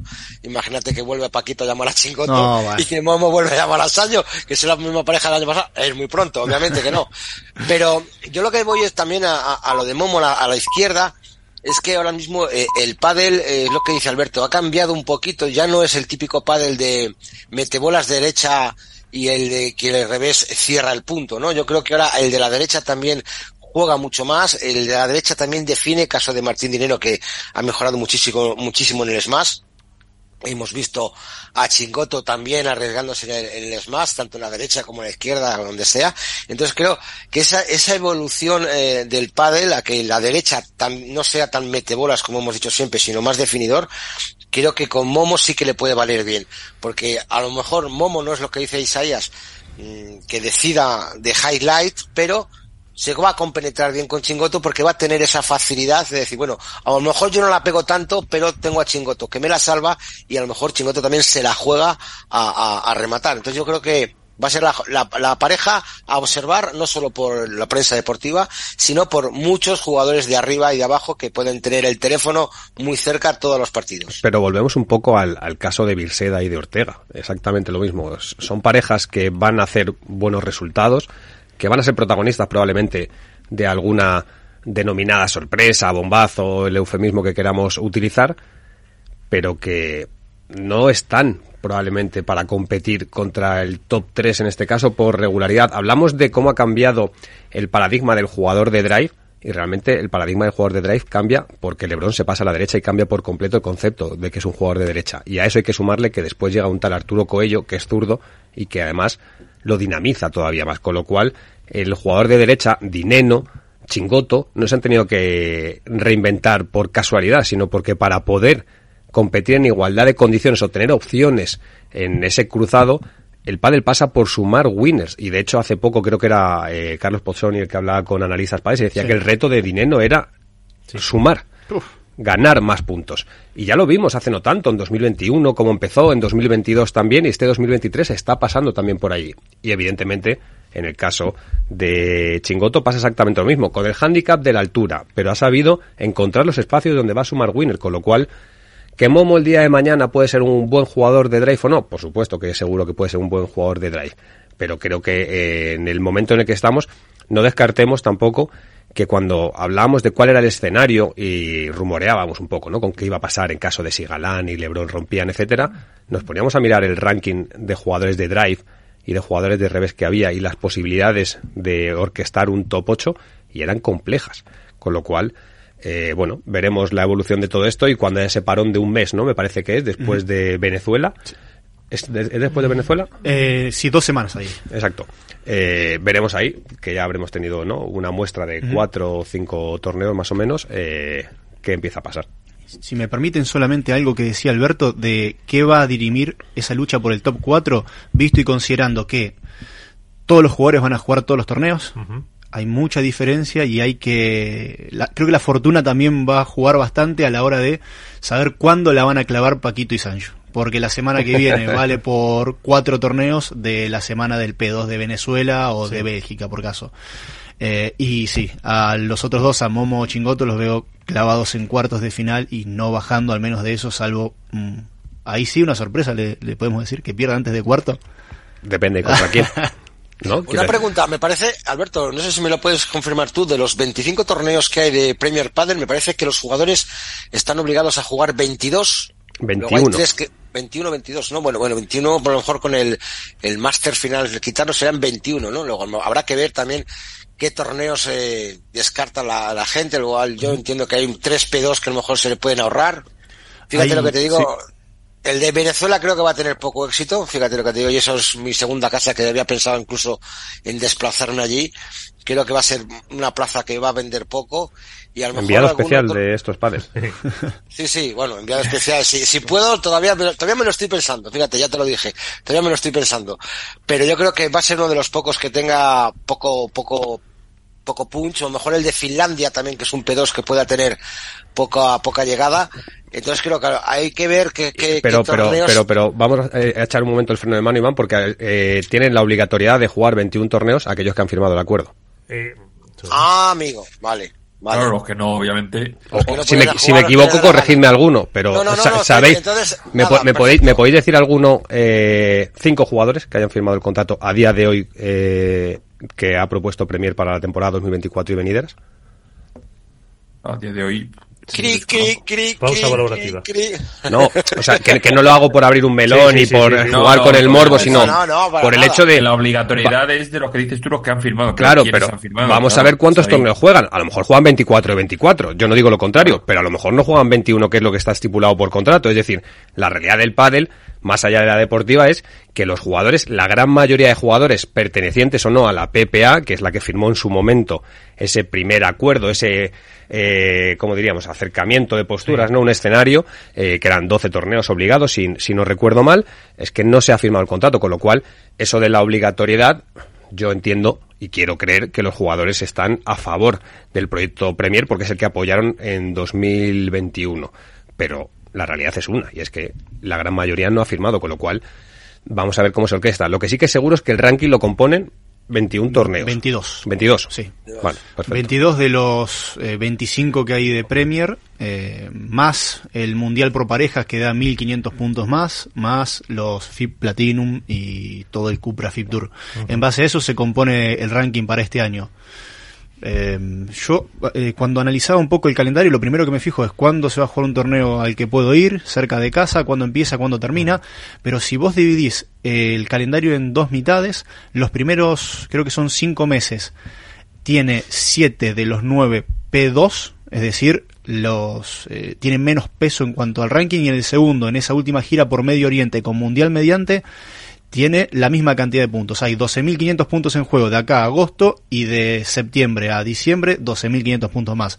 Entonces eso está hecho para que eh, ahora con mucha más energía quizás deciden ir a, torneos que quizás no le quedan tan a mano y a final de año a jugar a Bahrein, a jugar a, creo que hay uno en Kuwait, creo que hay en, en Egipto el mismo que se hizo en el primer año. Entonces eh, más puntos, más dinero y más posibilidades ahí cercanas en esa zona. De hecho, es que eh, lo normal, lo normal sería que si juegan los primeros P2 eh, de este principio de temporada, los jugadores pararan más o menos del 15 de julio hasta el 10 de septiembre aproximadamente, porque lo que hay entre medias son creo que son dos P2, uno en Génova y otro en Suecia o en Finlandia, algo así, con lo cual va a haber jugadores del top 5, del top 8 y jugadoras que probablemente tengan dos, dos meses de parón, que no son pocos. Mm. Sí, pero no sé si hay en ese tiempo PPL en Estados Unidos o tampoco. Hay. Hay también PPL. Seguramente luego Iván nos contará algo UPT también. Eh... Breaking news. Eh, bueno. Déjalo ahí. Ya te lo diré por privado, Alberto. Bueno, la ha cebado, Hombre, la, la Miguel. Claro, claro. algo, de UPT, algo de UPT nos tendrás que contar, ¿no? Exclusivan. Todavía no puedo. Puedes. Estaría bien una cuña de exclusivan. Sí. Todas las alarmas sonando. Todas las alarmas, no te preocupes. Pues el jueves, el jueves es que habéis pillado pronto. Este, esta semana sí que va a haber un, iba a haber un par de reuniones respecto a cerrar calendarios y fechas y sobre todo a la organización de, de UPT que alguna sorpresa vamos a tener cerca. Pero hasta el jueves no podemos después de Leganés sí hay torneos confirmados, ¿no? Después de verano creo que hay dos torneos confirmados. ¿De verano o de Leganés? De Leganés, de Leganés decía yo. De Leganés, eh, de Leganés hay dos. Después de Leganés creo que hay dos. Y, pero están buscando una fecha para, para las fechas estas que has dicho tú, Alberto, de, de verano. Ahí también puede, puede caer alguno. Bueno, pues bueno luego, luego, luego te mando un WhatsApp, Alberto, que tenemos Hombre, pero no dejes a los oyentes así. Claro, no, si no, por, si no por mí o por Isaías o por Miguel, es porque hay gente en su casa que nos está escuchando diciendo, Iván, que es que, que, que, siempre se mueve bien en ese background, ¿Cómo puede ser que ahora me deje con, ¿no? con la miel en los labios? como, dice, como, dice, Isaías, que ha venido a España y desde luego, ojalá vengas a Valladolid, que aquí tienes casa. Que, te va, que te va, a invitar Iván a comer. Muy bien. Por supuesto. Hay que Lo que al resto no. Hay que crear, hombre, a ver si te faltaba algo en Valladolid, ya. Hay que crear un poquito, hay que crear un poquito de hype. Bien. Crear un poquito de hype. Eh, ¿Puedo hacer una pregunta periodística a, a Iván? Por supuesto, otra cosa que te la responda. Ah, bueno. Es, es otra cosa que te la responda. claro. Está abierta la lista de inscripciones ya para Leganés. Eh, ¿Puede llegar a caer algún jugador eh, top, top? Sí, ¿Quién es? Epa. ¿Para en el cuadro masculino o en el cuadro, en el cuadro femenino? masculino. Y De- relacionado con Leganés. Oye, le habéis hecho una pregunta y le estáis sacando. Una, Sí. una cada uno. Una cada uno, ¿no? Ya está. Pasa palabra. Se acabó. Mira. Bueno, pues ahí están las Hay, especu- hay, ge- hay gestiones. Isaías, ahí lo dejo. Ah, Hay gestiones. Bueno, Hay gestiones. O sea, yo, también te puedo decir que sé que Hay hay, gestiones. hay gestiones para que algún jugador de renombre, eh, de mucho renombre, pues pudiera se pudiera intentar que le sedujera estar en Leganés. Que ocurra o que no, bueno, no vamos a ser cínicos. Tú y yo ayer hablábamos sobre ello. En una conversación de las tantas que hemos tenido de pádel desde el pasado Esto jueves. como hombres de negro que tuve un flash Sí. antes Sí, de pero- me, fue- me olvidé todo. Pero es normal, eh, y habl- ayer hablamos, eh, hay muchos temas sobre los que hablar, evidentemente ha comenzado la temporada deportiva y siempre es bonito centrarse en el deporte, de hecho es algo de, que desde aquí hemos hecho mucho hincapié, pero no podemos obviar tampoco que ahora empieza a haber de nuevo un escenario con diferentes bifurcaciones, eh, Ultimate por un lado, que es un circuito que llega para intentar integrarse y no entrar en conflicto con Premier, con A1 Paddle o con lo que pasará en World Padel Tour si continúa o no, porque recordemos que estábamos pendientes de lo que diga competencia hasta el 31 de marzo. Pero es interesante analizar si los jugadores siguen, no si siguen, si los jugadores van a poder disputar aquellos torneos que deseen, siempre y cuando le den una prioridad a Premier Padel, que es el circuito por el que apostaron, pero van a poder mantener esa libertad que exigieron y que utilizaron como bandera para romper con World Padel Tour. Ellos lo que aseguraban en ese primer comunicado era que no eran trabajadores eh, por cuenta ajena de World Padel Tour, sino que eran autónomos, trabajadores por cuenta propia y que exigían tener la libertad de movimiento y de competición para poder decidir dónde jugar. Y bajo ese paraguas que es la Federación Internacional de Padel y que todos hemos defendido como órgano rector eh, supranacional del deporte, emprendieron un camino nuevo que era Premier Padel. Y Premier Padel aseguraba que iba a permitir a los jugadores disputar aquellos torneos con total normalidad siempre y cuando se garantizaran o se garantizara un marco en el que hubiera una serie de condiciones que poder ofrecer. Por un lado a los promotores por otro lado a las marcas que invierten. Vamos a ver qué pasa también con todo eso porque a mí no me parece descabellado que lo hemos visto en La Coruña yo he estado en La Coruña evidentemente. Eh, ha habido jugadores que han participado allí han tenido muy buenas sensaciones y se van ahora a jugar a Premier Padel van a hacer dos torneos a lo mejor luego les interesa jugar en Leganés yo no lo veo como algo negativo. O sea, ver al otro como una amenaza constante me recuerda más a tiempos del pasado que al pádel que yo me imaginaba en 2024. Porque Correcto. creo que todos teníamos un poco en mente que los años duros eran 2022 y 2023. Que a partir de 2024 íbamos a tener un escenario de bastante más eh, cohabitabilidad, tranquilidad y donde todos íbamos a poder caminar un poco más de la mano, ¿no? Y sin embargo, tengo la sensación de que estamos en 2022 de nuevo. Y aparte ten en cuenta lo que ha dicho, lo que ha recogido Jesús Mata en, en, ra- en- en Marca, ¿no?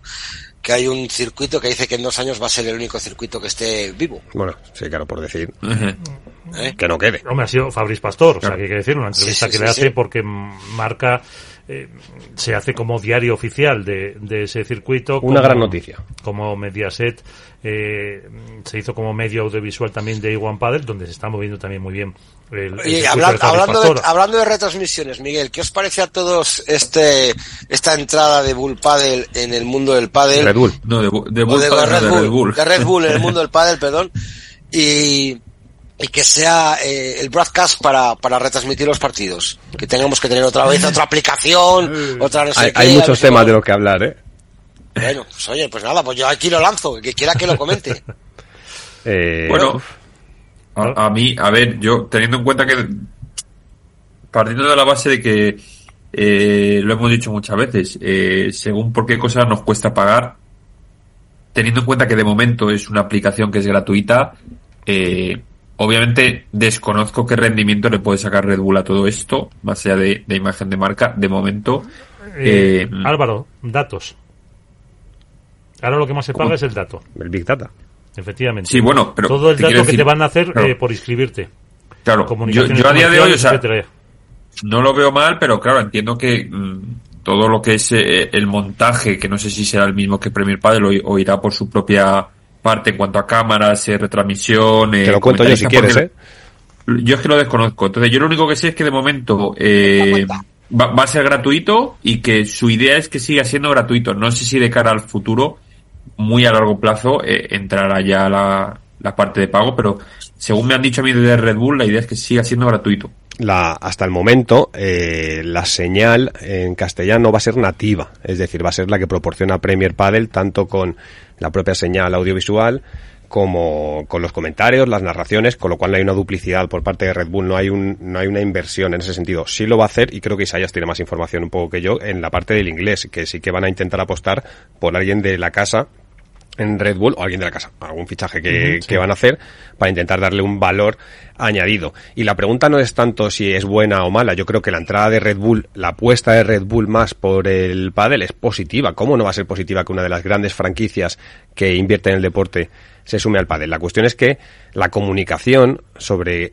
en calidad de qué y en qué condiciones eh, va a servir Red Bull para el crecimiento del pádel para mí ha sido nefasta porque ha generado más dudas que certezas y a día de hoy no, no ha habido ninguna. a día No de hoy ninguna. es más normal encontrar comentarios en redes sociales o nos escriben a nosotros porque al final nos movemos en este sector sobre dónde se va a ver eh, Premier Padel el fin de semana, si Red Bull es la aplicación oficial o si se va a poder ver a la vez en YouTube y en Red Bull, con lo cual es evidente que hay un trabajo de comunicación muy mejorable en ese sentido, porque de lo que es una oportunidad, mucha gente ha percibido una potencial amenaza en el desarrollo y en la captación de nuevos usuarios. Y creo que eso, a la hora de trazar una estrategia de comunicación, es el paso número uno a evitar. Me parece, estoy de acuerdo contigo, me parece un error por par- de parte de comunicación por parte de una gran empresa como Red Bull, me parece un gran error. Y también te habrá que decir que Bueno, gran yo- parte yo diría de Premier, ¿eh? de, de Premier Sí, Yo diría de Premier. Red Bull de Premier. O, o ti- o tiro más la piedra, tiro la piedra más alta de la Federación Internacional, que siempre ha sido un debe en el tema de comunicación y comunicativo de, de, de- de eventos y de información. Yo creo que es un error por parte de la FIP y por parte de Premier Padel el que todavía haya gente que sepa, que no sepa dónde se va a ver. Yo todavía no he conseguido instalarme la aplicación en el ordenador porque te pide cantidad de cosas. Lo he conseguido en el Ahí en donde el- ganan el dinero, con lo que te piden. Claro, en el teléfono, bueno, y en la aplicación que tengo en el... el- Pero eso porque mentías con la edad, Iván. Al ponerlo Claro. no te dejaba registrar. Ya, me ponía 17 años y por Claro. eso no me dejaban entrar. Efectivamente. Sí, efectivamente. Pero bueno, al final creo que lo conseguiré. La, la televisión, pues, lo tengo como, yo, yo lo tengo ahí un poquito entre comillas y, y el, y en el móvil sí, pero hay mucha gente que no consigue verlo. O sea, y no, y no vemos, te metes y no ves nada de Premier, no ves nada de información. Y, que no sabes, y que tú no sabes si desde Valladolid, Iván, el sábado vas a tener que entrar en Red Bull TV para ver las semifinales del primer P1 del año en YouTube. En los dos lados no lo sabes, esa es la realidad. Y eso Sí, lo que eh, indica es que no se ha comunicado bien. Y creo que eso es un problema, porque que Red Bull apueste por Premier Padel, que no viene de hace un mes ni de dos, y viene desde hace muchos meses, porque yo era el narrador de Premier Padel en 2023 y sabía que había conversaciones, me parece que ha habido tiempo suficiente como para poder orquestarlo de otra forma y que sigue habiendo un gran debe en la comunicación del que ahora es el circuito oficial del pádel profesional y de la Federación Internacional de Pádel y que a World Padel Tour se le podía criticar muchas cosas y lo hemos hecho desde aquí Pero pero, eso no. si había algo que no se le podía criticar en grandes aspectos era la comunicación corporativa que hacía tanto interna como externa. Y dieron un gran paso en 2015 creo recordar y tú tenías la seguridad de que sabías que te podías enterar de los resultados, de cómo iba un torneo, de menos el último año que, que, que dejaron bastante eh, a deber, que lo sabemos todos, a, a nivel de relación de prensa, pero esa es la realidad, con lo cual a Premier hay que exigirle mucho más y me parece que en este caso a nivel de comunicación, no solo con lo de Red Bull, sino en general, hay que dar un paso importante. De hecho, teníamos previsto tener a Enopolo, su CEO, en este programa y al final, eh, alegando problemas de agenda, mm, nos lo ha dejado para más adelante. Bueno, le, hemos sigue- cambiado, le hemos cambiado por Isaías. Aquí ¿eh? sigue la invitación. Hemos, hemos aquí sigue la ¿eh? invitación para esta eh, era una de las cuestiones como eh, la firma de los jugadores. Las jugadoras se han firmado todas a través de la IPA y qué va a pasar en, en ese sentido, pues con la libertad y si es realmente el circuito de los jugadores. Pero bueno, ¿no? Y volvemos a lo que hablábamos antes de que empezara el programa, eh, Miguel. Si hace año y medio en este programa hay una entrevista pactada con Mario Hernando, con Alex Corretja o con Ramón Ajenjo, entrevistas con Mario Hernando que solicitamos en reiteradas ocasiones y que desde aquí dijimos, la cantidad de correos que tenían. expresamos que nunca Y- y se tanto- comunicaron. Si una hora antes dos horas antes de que se realice esa entrevista no se da ningún tipo de explicación y se cancela la entrevista, desde aquí lo criticaríamos y lo denunciaríamos. Y creo que no podemos obrar de otra forma, se llame Premier Padel, se llame World del Tour o se llame como se llame. Es decir, no puede haber un doble rasero porque entonces eh, estaríamos haciendo mal nuestro trabajo. A Premier hay que darle espacio, hay que darle tiempo para que se desarrolle como circuito, porque creo que todos tenemos un poco la sensación de que han sido pruebas esporádicas hasta ahora. Por supuesto, hay que darle margen porque se va a equivocar y hay que entender que se va a equivocar y necesita ir entendiendo un poco también cómo es eh, el entorno del deporte. Pero hay cosas que son inaceptables y esta es una de ellas, por ejemplo. Y yo creo además también la imagen de Premier, como dices tú, eh, que está eh, montado eh, con base en esas pruebas sueltas con diferentes promotores. Yo creo que le falta esa, o por lo menos sensación, percepción de cara al aficionado, de cara, no sé, sus jugadores supongo que no, de que es una estructura completa y que es un circuito.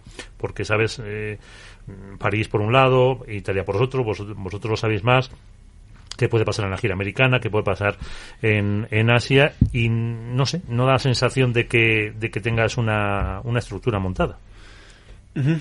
No lo sé, es una sensación, es una sensación mía. No te arrancas. es una sensación mía como aficionado simplemente. Desde el jueves a la mañana es la charla que tenemos con Alberto. recurrente. Todo el tiempo sobre qué cosas sí se pueden eh, se pueden permitir, qué cosas no. Yo eh, coincido con ustedes que habría que darle hasta, bueno, después de Bruselas, después de Sevilla, ahí ya vamos a tener un panorama un poco más claro de eh, dos años de pruebas puntuales donde se movilizó muy buenas, por cierto. Sí, muy Nosotros hace dos años hablamos del salto de calidad. Y lo ha dado. Que, lo, que había tenido el torneo de Qatar. En cuanto a las transmisiones en simultánea de todas las pistas, hoy a la mañana queríamos ver la pista 5, lo poníamos y, estaba ahí con una buena calidad de imagen, abierto por YouTube. Sí, todavía le falta pulir bastante para hacer un producto eh, hecho y derecho de un circuito total, pero eh, démosle ese margen de duda hasta, yo creo que con cinco torneos sí es un buen parámetro como para tener. Ahora, eh, cosas de comunicación te compadezco porque también las hemos eh, sufrido en algún momento de cambios de horario con este circuito, con Warpa del Tour. Fueron también dos años tratando de hablar con alguien y no tuve la misma suerte, así que em, es una lástima, porque era muy interesante una entrevista para, para escuchar en este momento sobre todo.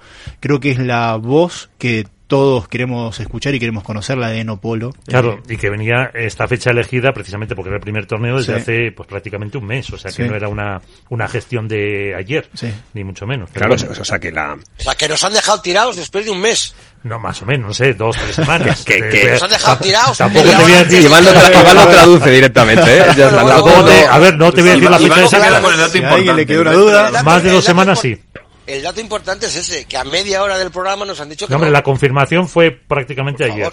La confirmación definitiva ayer antes de ayer, o sea que tampoco es eso. Ah, ah, yo, estoy, estoy con, con, Isaías y creo que darle un, margen de, bueno, de evolución y de crecimiento y de demostrar hasta el torneo de, Bruselas, que son cinco o seis torneos más o menos, eh, estamos hablando de dos meses aproximadamente, creo que se lo han ganado porque no podemos, al igual que hay cosas en las que hay que poner el foco para que el deporte siga creciendo, que yo creo que es un poco lo que a todos nos interesa, eh, no hay que obviar que Premier Padel ha dado un salto cualitativo a muchos de los aspectos que hasta ahora tenía el pádel. Recordemos que hasta 2021 eh, el pádel profesional solo se veía de viernes a domingo. No se podían consumir todas las pistas. Eh, la calidad de audiovisual ha mejorado bastante. Los escenarios donde se ha jugado, el trato al jugador. Los países. los países, todas esas cosas, Premier las ha hecho y hay que seguir poniéndoselas en valor. Pero no es óbice para señalar que hay según qué cosas que en dos años, a pesar de que hayan sido torneos esporádicos, en el tercero, en el que llega el momento de demostrar, tienen que empezar a demostrar. Y aunque hay que darle ese margen, eh, quizás mejor empezar a hablarlo ahora, para que cuando llegue Bruselas no se haya hecho y entonces tengamos que, eh, como se suele decir, eh, sacar la crítica. No, creo que es positivo hablar de las cosas con normalidad y sin ánimo de destruir, sino de construir y de aportar. Y en este caso, pues creo que lo que evidencia que se anule una entrevista a falta de una hora con el programa más longevo de pádel que hay en la radio nacional española a día de hoy, o que no se sepa si Red Bull va a emitir en según qué escenarios, o el calendario no acabe de estar del todo claro para según qué personas, lo que evidencia es una falta de sensibilidad para mí por el deporte en el que se han, eh, bueno, que están liderando. Y creo que eso está directamente enfocado a la falta de perfiles propios del pádel dentro de la propia estructura de, de Premier Padel. Perfiles que podían haber sido de World del Tour, perfectamente, desde fuera. Desde dentro lo desconozco porque no sé cuáles son las condiciones que tiene esa compra.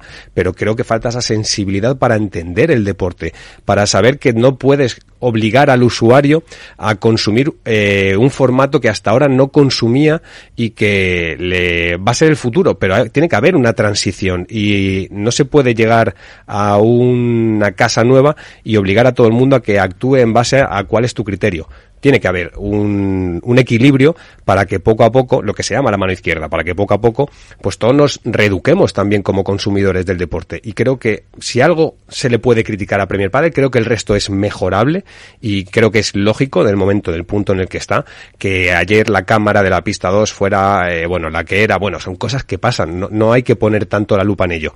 Pero sí creo que hay algo en lo que sí que debemos hacer hincapié es en la falta de sensibilidad y de conocimiento del deporte. Porque que venga gente de de otros nichos, es muy positivo, porque el pádel es lo que es todavía. El tenis es un deporte mucho más grande, el fútbol, eh, la NBA, la Fórmula 1, pero no puede opacar que hay gente muy buena ya y muy profesional en este deporte que tiene mucho que aportar. Que se tienen que apoyar en el mundo del pádel. O sea, estoy con, totalmente con Alberto en que venga gente de fuera uh, y que quiera hacerlo, está en su perfecto derecho, pero que se tienen que apoyar el mundo del pádel y rompiendo una lanza a favor de UPT, hay que decir eso, ¿no? Que es un circuito nuevo, totalmente novedoso en España, que poca gente o nadie lo conocía, y se han apoyado en gente de, de, de World Padel Tour en el primer torneo para, para realizar muchas cosas que luego irán mejorando, irán aprendiendo, y que a lo mejor eh, Premier Padel, pues tiene, me estáis diciendo que hay que darles eh, dos meses, cinco torneos. A ver, llevan ya dos años para haber aprendido, ¿eh?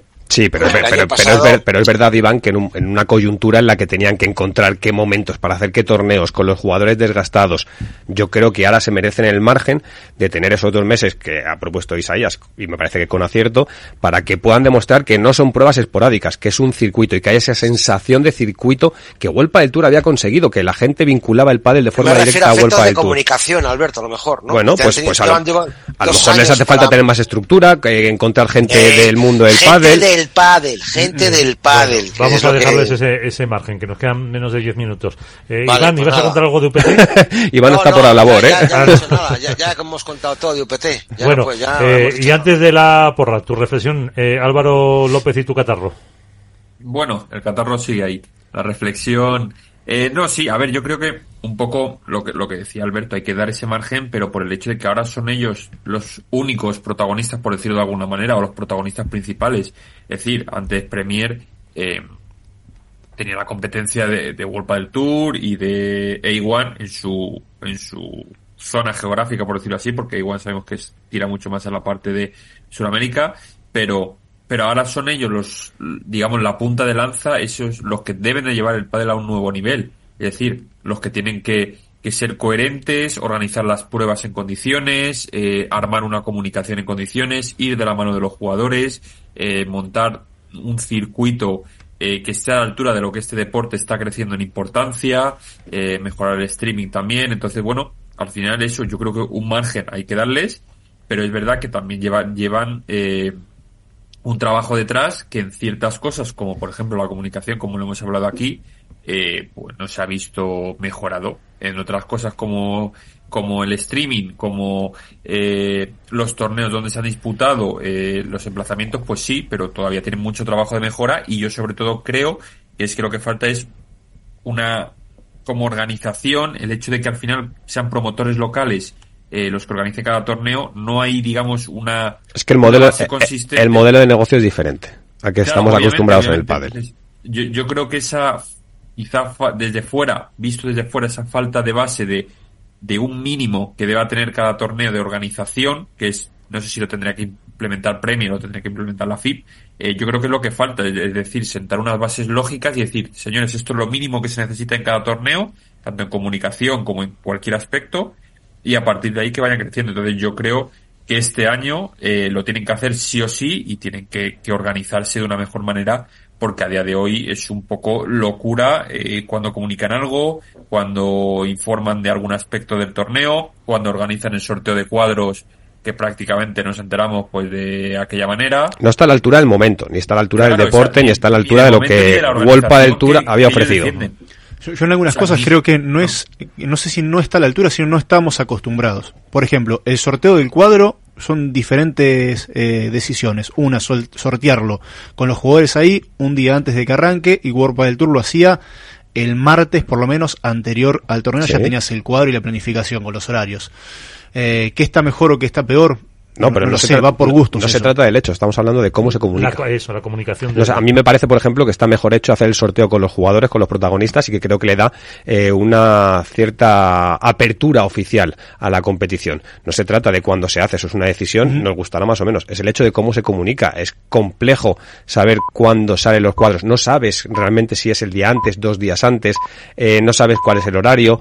eh, y, y no es por nosotros, que al final nosotros nos enteramos porque nos dedicamos a esto. Es por el hecho de el pádel vive un momento en el que yo soy muy pesado con esto, está determinando que quiere ser los próximos 15, 20 años y acotar el potencial crecimiento y la potencial capacidad que tiene de atracción y de captación de nuevos eh, fieles, de nuevos adictos a este deporte, pues es- a mí es algo que me preocupa y creo que Premier Padel no tiene esa sensibilidad para saber que el pádel todavía no se puede acotar tan solo al que es el friki pádel como nosotros, que lo sigue con habitualidad, y al esporádico que se ha sumado en Ámsterdam. En México, no, es que hay mucho potencial todavía de crecimiento y creo que si la comunicación no es buena, lo que se hace es que se acota. Y la comunicación es el sorteo, el streaming, etcétera, etcétera.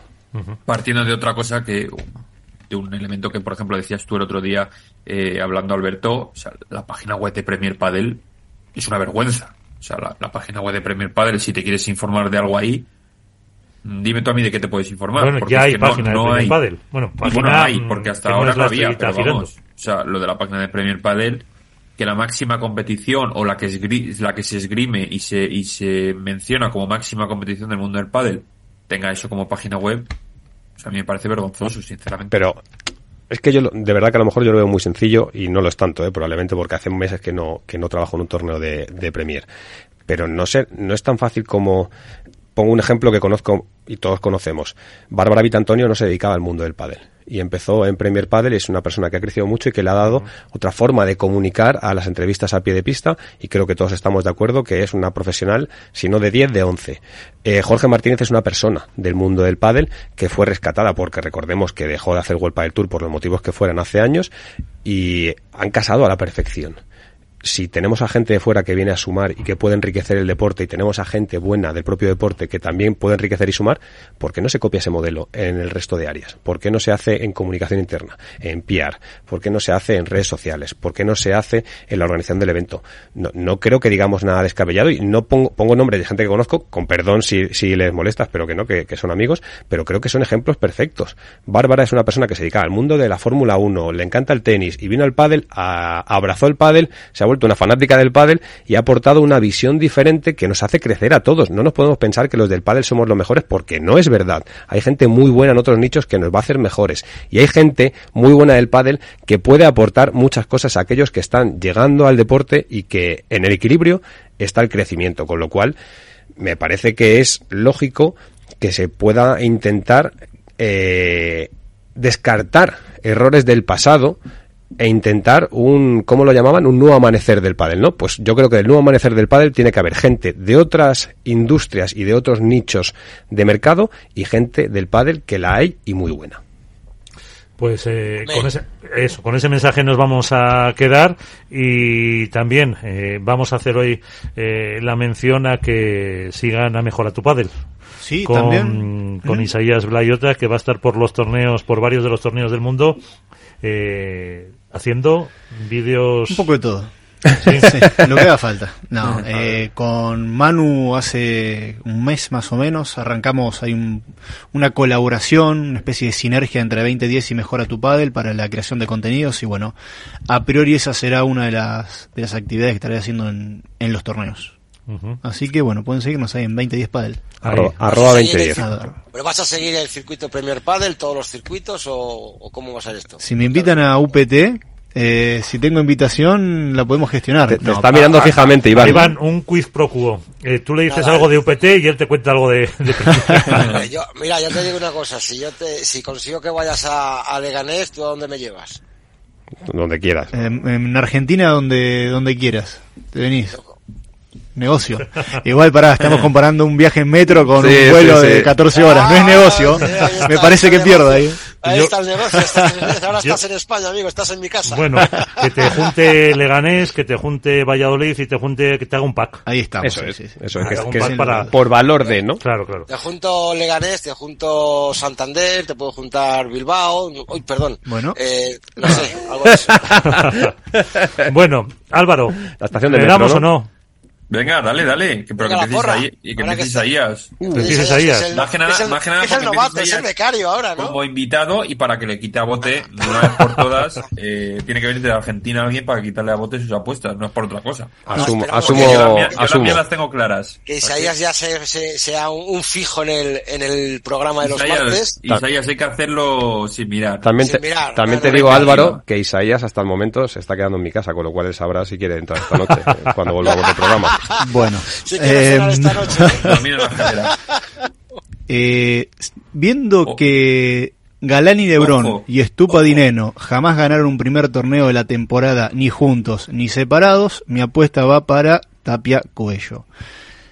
Eh, nunca una dupla española ganó el primer torneo, jamás. Si les sirve también de aliciente, si quieren ir contra los pronósticos.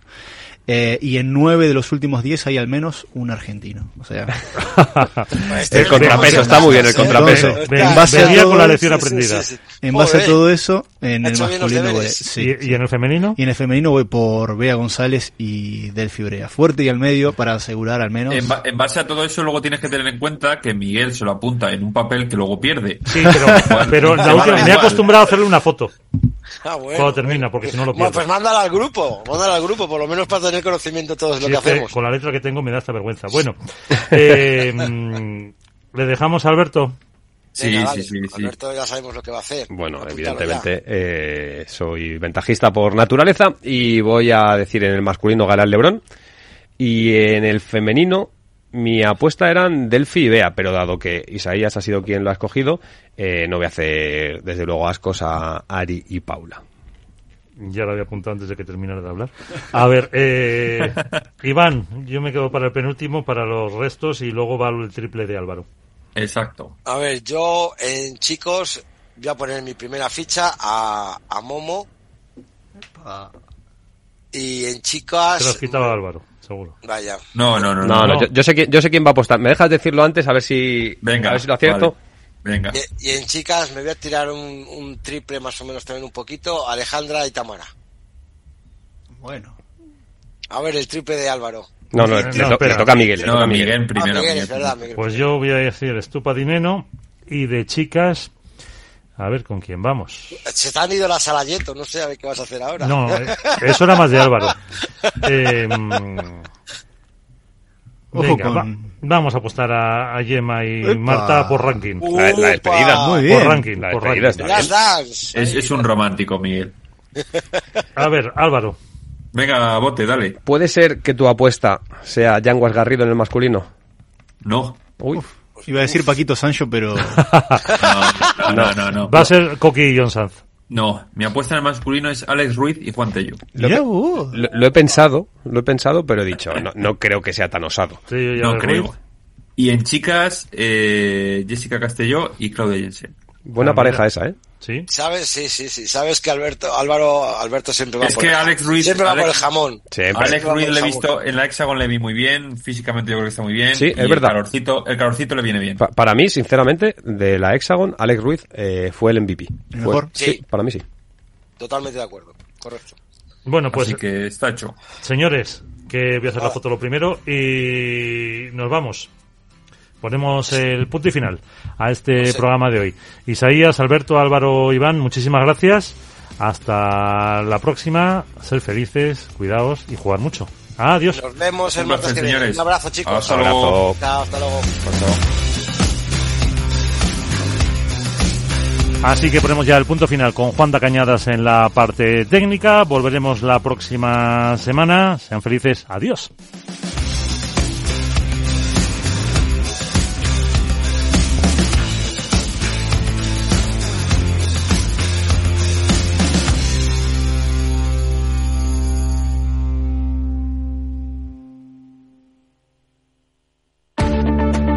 Si quieres adelantarte a los cambios económicos, digitales y empresariales, escucha After Work.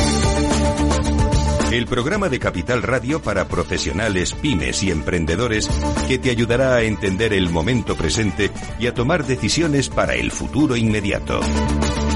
De lunes a jueves, de 7 a 8 de la tarde, con Eduardo Castillo.